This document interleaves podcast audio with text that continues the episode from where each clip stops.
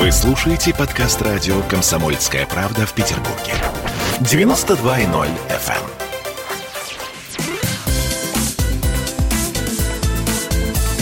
эм. Вы слушаете марафон «Москва и Петербург».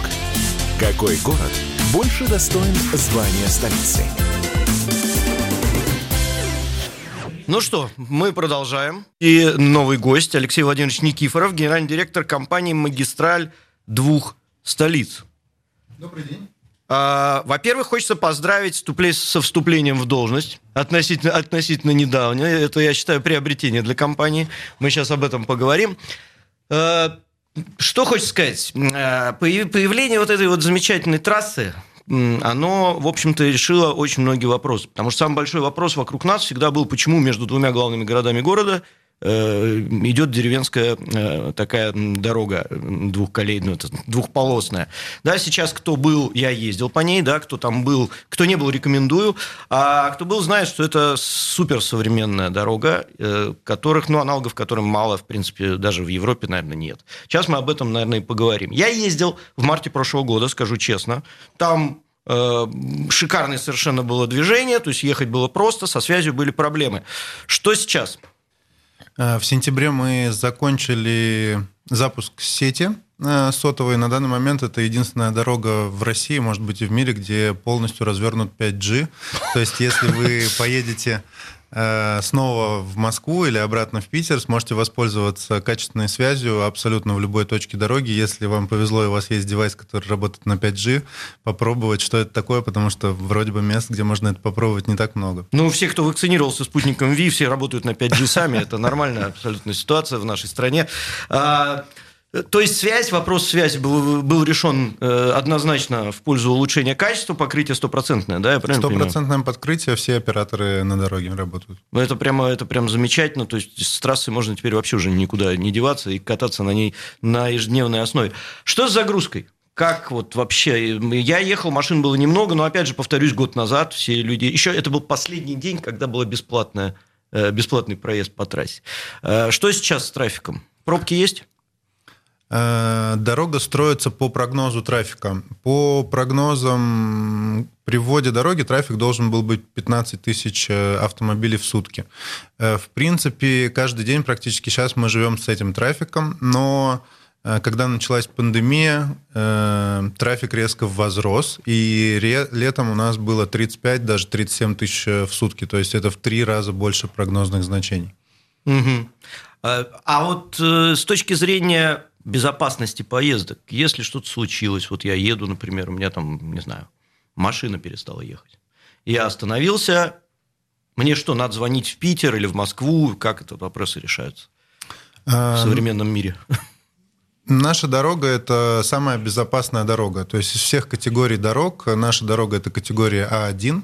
Это автомагистраль самого высшего уровня именно по безопасности.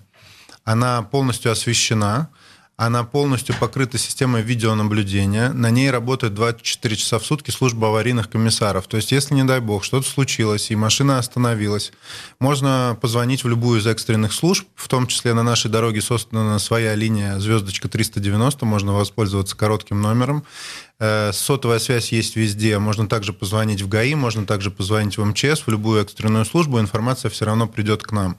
Но даже если вы этого не сделали, мы увидим по видеонаблюдению, что что-то случилось, что машина остановилась, и через 10-15 минут машина аварийного комиссара приедет на место и поможет разобраться с вашей проблемой. Ну, это серьезный такой подход, прямо капитальный. И возвращаясь к безопасности и освещенности, я много отъездил по Европе, вот сравнение с Европой постоянно напрашивается, потому что нас всегда э, убеждали в том, что, например, лучше дорог, чем в Германии, нет нигде. И так как-то плавно и незаметно вдруг так хоп, и мы понимаем, что наши-то дороги, они уже получше. Причем сильно получше. И вот освещенность, например, дорог, э, ну, кто по Европе ездил, тот знает, что там освещенных дорог практически нет. Э, Их настолько мало, ну, в Германии, по-моему, их вообще нет, а во Франции там чуть-чуть, и чуть-чуть в Швейцарии, но это все скорее исключение, чем правило. А Сколько, 700 километров, да, трасса? Да. 700 километров освещенной автомагистрали.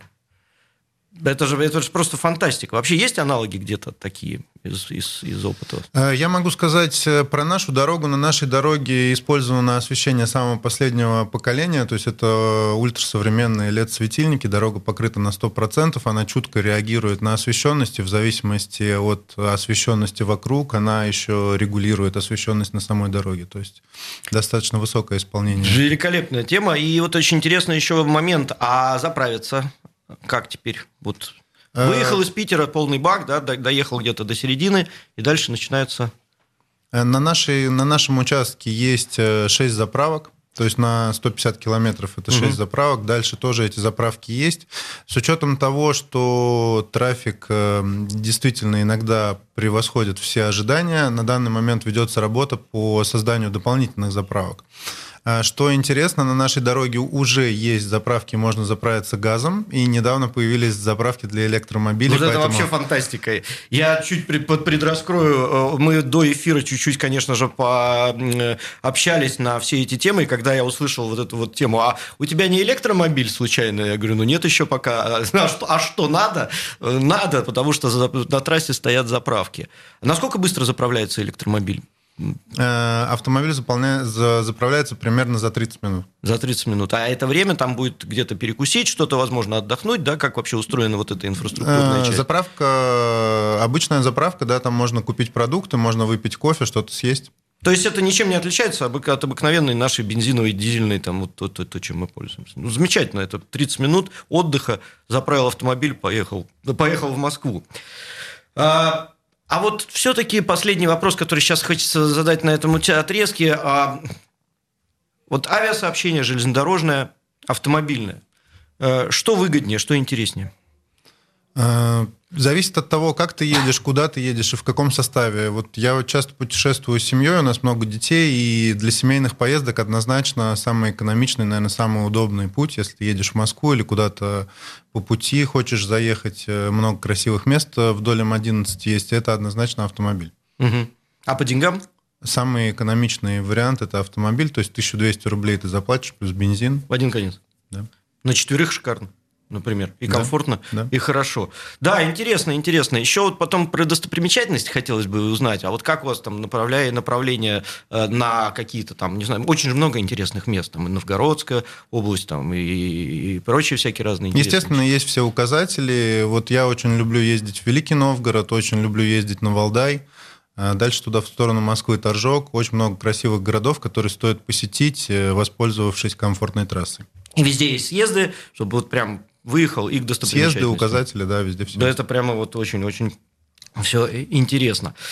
То есть трасса растет э, по заполняемости, э, все в норме. Сколько у вас динамика сейчас? Вот какая динамика роста э, трафика? Есть такая информация? Трафик э, растет примерно на 10% в год. Это стандартная динамика, но есть такие экстраординарные вещи, как коронавирус. Вот то, что мы видели в прошлом году летом, да, там был рост трафика в 3,5 раза. В 3,5. То есть внутренний туризм он вам дал, э, вы дали для внутреннего туризма, а он дал для вас. Очень хорошая синергия э, в наше время. Но в три раза это серьезно. Вы были готовы к такому вообще? А, естественно, были определенные нюансы, были, может быть, очереди где-то да, на заправках. То есть, э, но мы в этом году сделаем работу над ошибками и надеемся, что в следующем году, если будет такой же рост, то это уже не повторится. Угу. Ну, Работа над ошибками – это всегда хорошо. Главное, чтобы ошибок было не так много. Ну, в принципе, у вас ошибок нет. Я вот то, что слышу, это, это прямо очень здорово. Э, а иностранцы вообще что-то говорят? Вот коллеги ваши, есть какой- какой-то опыт общения? Э, может быть, говорят там, типа, вот надо бы это подправить. Или наоборот, мы взяли у вас на вооружение там какие-то вещи. Есть такой обмен? Э, дорога строилась с привлечением иностранных специалистов. На данный момент использованы самые последние технологии, которые есть за границей. Угу. То есть э, и вы, и вы у них учитесь, и они уже, наверное, тоже что-то что, что-то у нас берут интересное. Да. Интересно это все. Э, а расскажите вообще, в принципе, вот перспективы дальнейшего развития. Если когда-то этой трассы перестанет хватать, может такое быть? Э, трасса спроектирована таким образом, что в случае достижения определенных параметров по трафику она будет расширена. Это вот то, что мы видим, например, сейчас на КАДе, да, когда идет расширение с учетом достижения предельных э, возможностей дороги. То же самое запроектировано и по М11. Угу. То есть есть вторая очередь строительства в случае достижения определенных показателей трафика. То есть, в принципе, есть смысл э, ездить чаще, потому что мы не боимся столкнуться с какими-то проблемами с трафиком, с какими-то пробками, да, все это у нас хорошо. Однозначно, если не ездили, очень советую попробовать и проехать до Москвы по нашей дороге. Обязательно сейчас поеду в ближайшее время, потому что есть и интерес к этому, и дела есть в Москве, соответственно, да, надо, надо, надо все это пробовать, э, потому что, ну что, суперсовременная такая инфраструктурная единица, как трасса Москва-Питер, она давно напрашивалась, и на самом деле большая-большая радость для нас, для всех, для петербуржцев, для москвичей, что можно не стоять в пробках там, на светофоре э, в центре трассы, как раньше это было, а, и в ожидании там, часами, да, в ожидании того момента, когда этот светофор переключится на зеленый, а можно спокойно сесть и по сверхсовременной трассе в комфортных условиях а, с хорошим питанием, с хорошими заправками. Мечта. Мечта. Спасибо вам за это огромное. Я вот э, слышал, перед этим обсуждали две столицы, Питер, Москва. Я на самом деле люблю работу и тут, и там. Люблю оба города, не могу сказать, что какой-то люблю больше. И я думаю, что эта дорога, которая связала эти два города, позволила людям проще, удобнее перемещаться. Это огромный успех. Всех приглашаю воспользоваться, проехать, кто не был. Обязательно, обязательно. Все садитесь на автомобили и срочно в Москву. Питер, хотя и победил у нас в нашем голосовании, но Москва же тоже достойна того, чтобы ее посещать, изучать и побывать там. Спасибо вам огромное. Спасибо за этот интересный разговор. Э, удачи вам, удачи. Спасибо. Приезжайте в гости. Обязательно. Вы слушаете марафон «Москва и Петербург». Какой город больше достоин звания столицы?